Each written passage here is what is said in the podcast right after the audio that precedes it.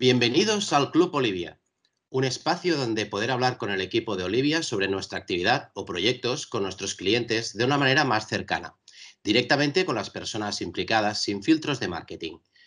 Hoy estamos con Eva. Ella es la mentora de nuestra cantera de jóvenes profesionales que empiezan su primera experiencia laboral o en el sector. Eva acompaña a nuestros juniors gracias a su experiencia, guiando su carrera profesional dentro de Olivia hasta su incorporación total a nuestros proyectos. La incorporación de nuevos talentos se ha convertido en estrategia clave para nosotros, dada la conocida complicación de encontrar talento en el sector y dando oportunidad a estos perfiles juniors.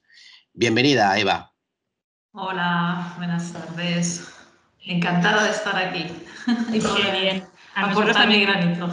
Buenas a nosotros también nos hace muchísima ilusión, Eva, eh, tenerte aquí con nosotros, además en un proyecto tan chulo y que para nosotros, como decía David, es, tan estratégico, ¿verdad? Por la falta de, profesionales. Y fíjate que hablábamos de juniors y no de becarios.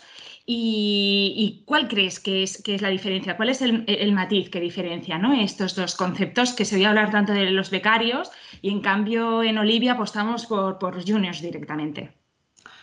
Bueno, nosotros los llamamos juniors porque verdaderamente desde el momento que hacemos la selección de, los jóvenes que, incorporamos, ya los vemos como unos colaboradores directos. O sea, sí, les vamos haciendo un mentor y un acompañamiento y vamos ampliando su formación, pero desde el momento cero ya son parte del equipo.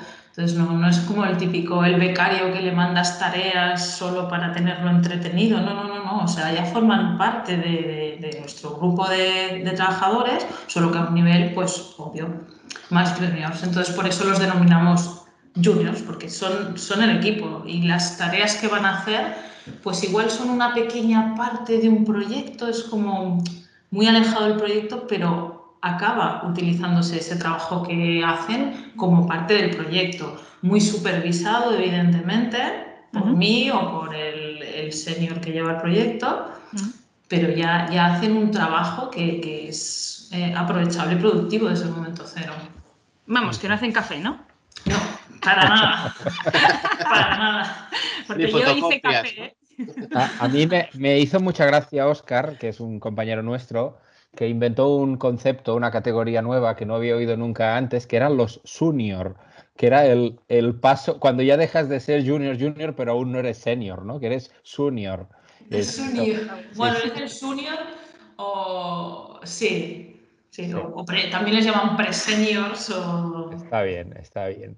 Oye, em, Eva, yo lo que... hay una cosa que siempre me, me intriga, ¿no? Y es, es respecto a la formación de la gente, ¿no?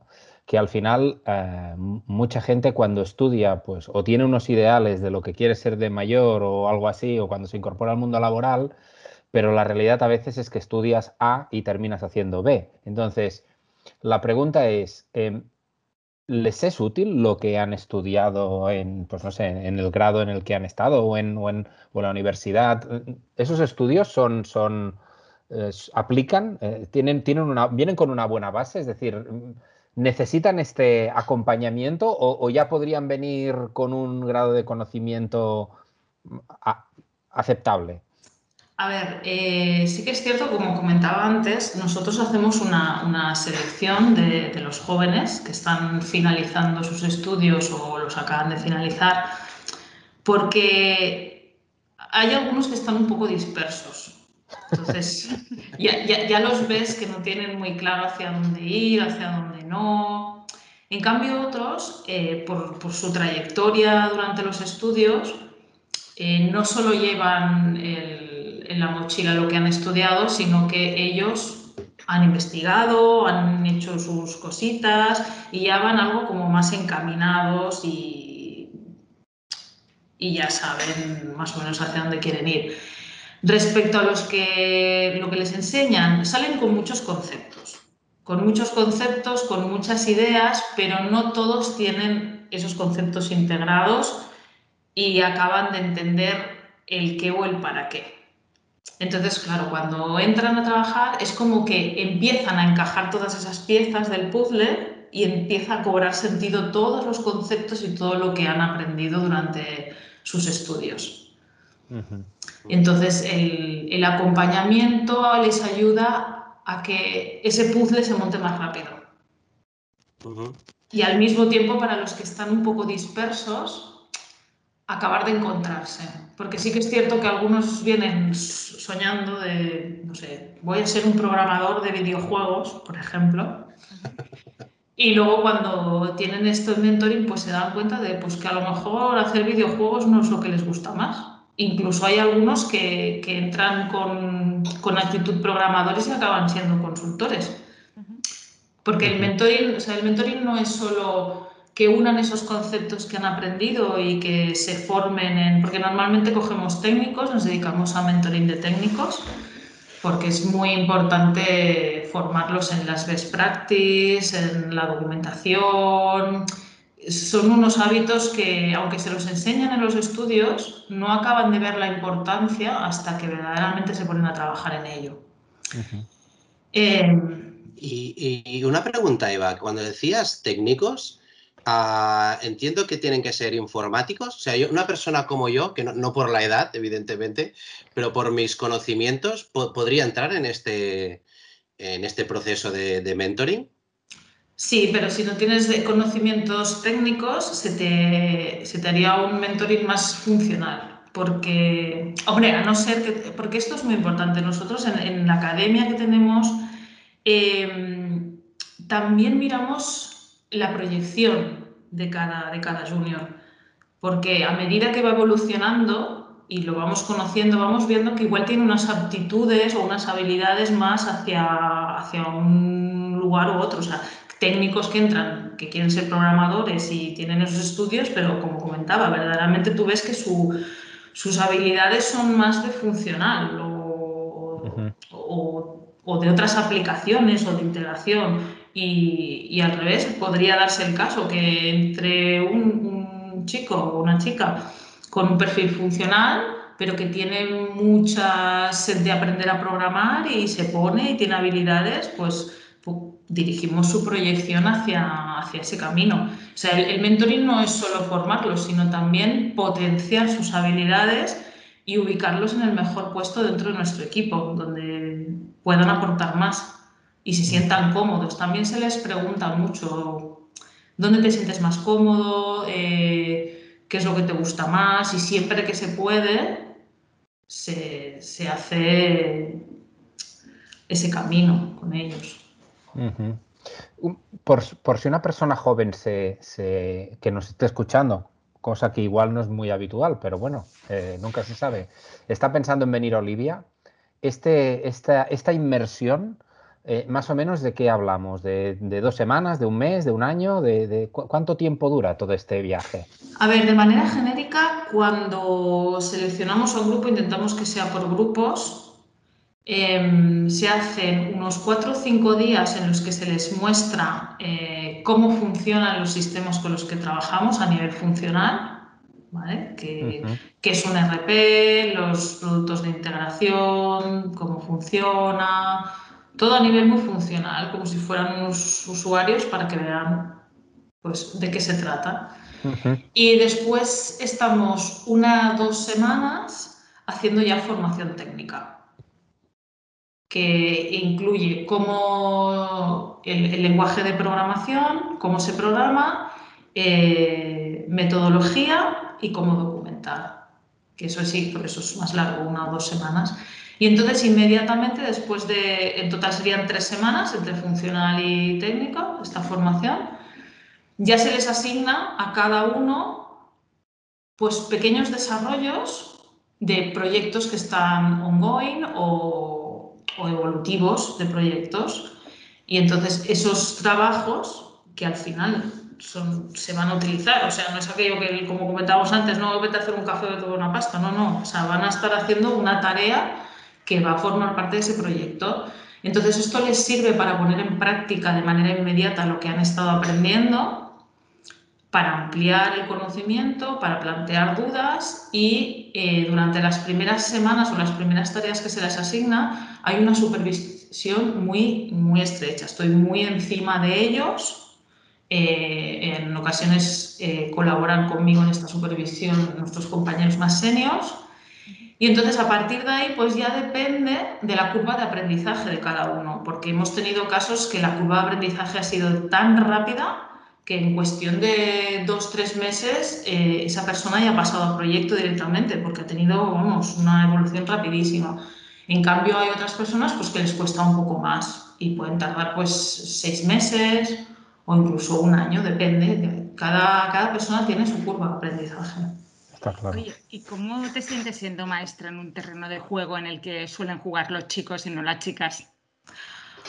Bueno, a ver, la verdad es que estoy bastante acostumbrada porque como siempre ha sido un, sector donde mayoritariamente hay hombres, pues para mí es lo normal. Lo, que, curiosamente lo que me sorprende es cuando hacemos selección de jóvenes, que de vez en cuando viene alguna chica, o sea que yo de wow, una chica, eso es lo que me, eso es lo que me sorprende, ¿sabes? Encontrarme, digo, ay, hay chicas que están estudiando para... Hombre, sin querer entrar en tópicos, yo creo que son las que documentan mejor, ¿no? Somos siempre las apuntamos. Sí, sí, no, pero, pero las que, las, las, chicas que hemos tenido para seleccionar para que entraran en la academia eran técnicas técnicas. Pero ya te, ya te digo, de, de 20 candidatos viene una. Sí, sí, esa es la proporción. Y ya te digo, a mí cuando veo la lista y veo una chica, digo, ¡uh! esa sube arriba, ¿no? En la, en la lista. Ya lo sabéis, chicas, si estáis escuchando. ¿Queréis ser disruptivas? Este es vuestro sitio. Este es vuestro sitio. Sí. Yo, lleva, yo te quería preguntar, ah, ya sabes que yo soy un, defensor de la vuelta a la oficina siempre dentro de todas las medidas de seguridad y en el contexto que, vivimos, porque por, mi trabajo lo, necesito, necesito el contacto con, mis compañeros para poder hacer mejor mi trabajo.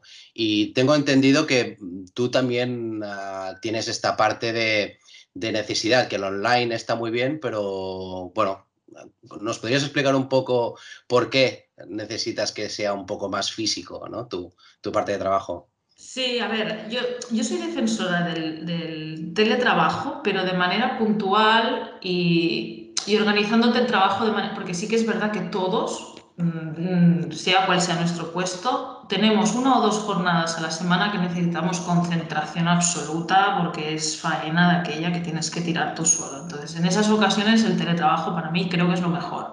Tú te levantas, te sientas, pim pam, sin interrupciones.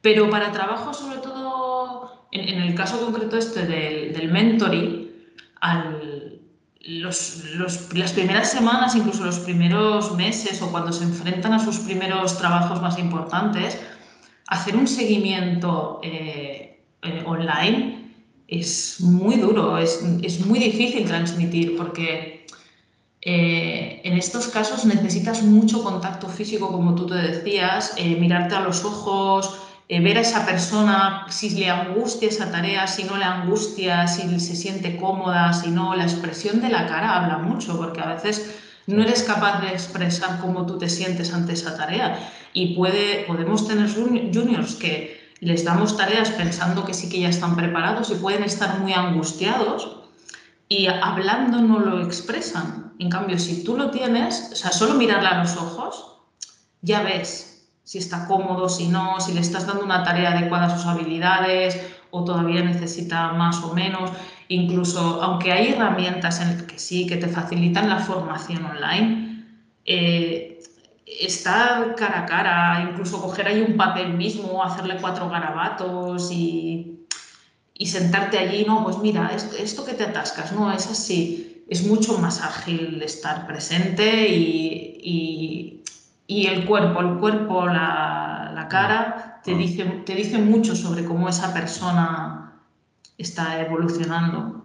Sí, yo, yo, creo que la, la, comodidad o la facilidad o, o, lo simple que es estar en tu mesa, levantar la mirada y preguntar al de al lado, eso mm, difícilmente haces una videollamada para preguntar una cosa de 10 segundos. Eso no sucede.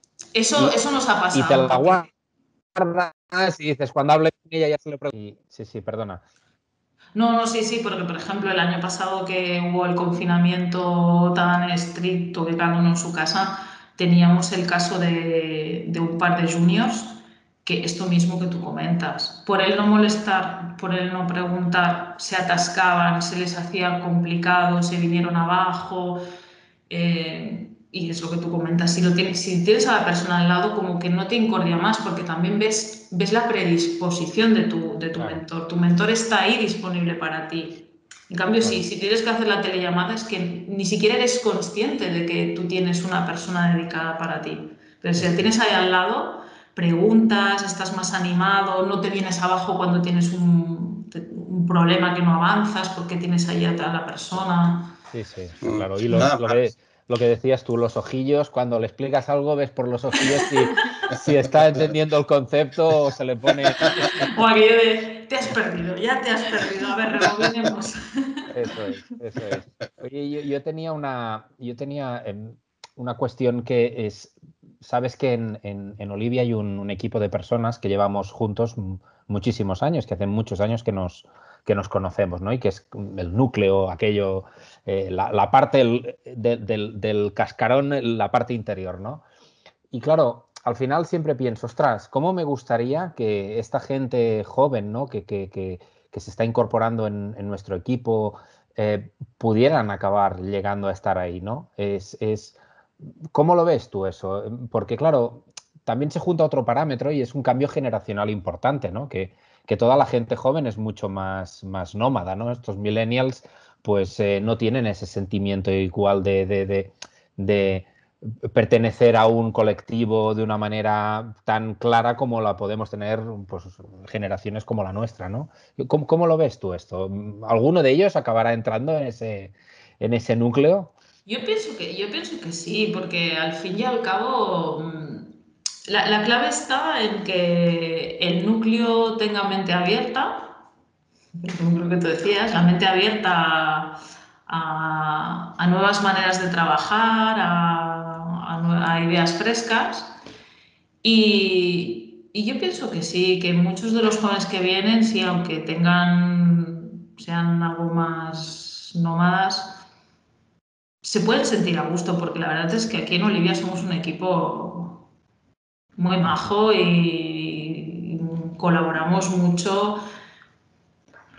Y se les escucha, se, les apoya, es decir, que se sienten cómodos. Evidentemente siempre habrá alguien, pero esto puede ser un junior como no un junior, que pues por, pues cosas de la vida pues decide que quiere... Sí, pero no, pero no será porque aquí no haya un buen equipo y estemos todos unidos y, las oportunidades. Yo creo que sí, ¿eh? que, que conseguiremos que, somos modernos y molones. Además, tiene que entrar sangre nueva. Sí, sí, está Aunque nosotros somos bastante jóvenes, ¿eh? Sí, sí, somos bastante jóvenes, pero necesitamos un, buen, necesitamos un buen equipo de juniors a los que transmitir nuestra experiencia y, Totalmente. y, hacer, que, sigan con la saga. La saga es muy bueno en estos equipos ¿no? incorporar pues, esta visión también renovada de cómo hacer cosas y, de la que nos enriquecemos. Oye, yo por acabar tenía una pregunta. ¿Tienes algún mentor o mentora en tu vida que digas, ostras, eh, me gusta este proyecto porque, porque, bueno, considero que en mi vida alguien también me ayudó a encarrilarme hacia, hacia este sector? ¿O no? ¿Eres autodidacta por definición? Ah, la verdad es que he bebido de muchas fuentes, porque dada mi trayectoria mm, me he movido mucho, no, no a nivel de, empresa sí, en sí, sino de, compañeros que he tenido, de clientes. Curiosamente, eh, ha habido clientes que han sido mentores, aquellos que te iluminan y dices, ostras, que, impulsan tu carrera por, por lo que aprendes de, de ellos. Bien. Y, sobre todo consultores, consultores que también, ¿qué dirías? Bueno, porque mi perfil es más técnico, aunque también tengo un perfil funcional, pero la parte técnica sí que he sido más autodidacta. Pero la parte funcional de, de, no sé, me la han dado más clientes y consultores. Muy bien. perfecto. Fenomenal.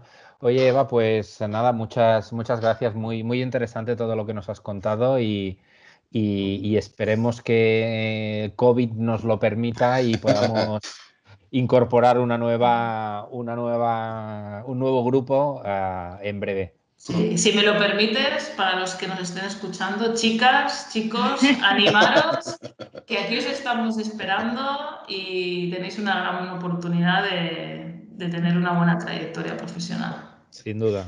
Tenéis bienvenidos. Gracias, Eva. A mí me gustaría, antes de, cerrar, dos cosas que me, he quedado de esta, de esta entrevista.